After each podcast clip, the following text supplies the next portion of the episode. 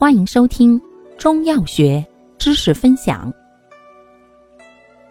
今天为大家分享的是清热燥湿止泻剂中的香莲化制丸。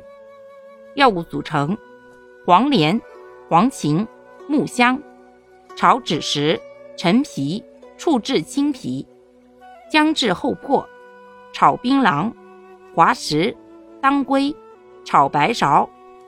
甘草。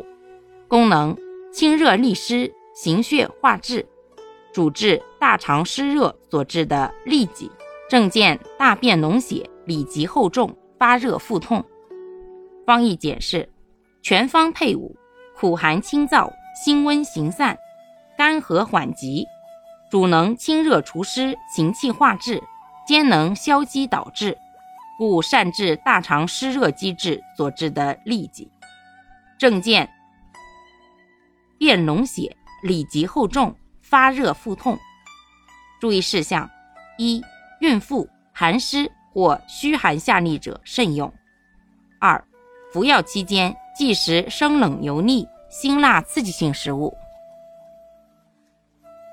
感谢您的收听，欢迎订阅本专辑，可以在评论区互动留言哦。我们下期再见。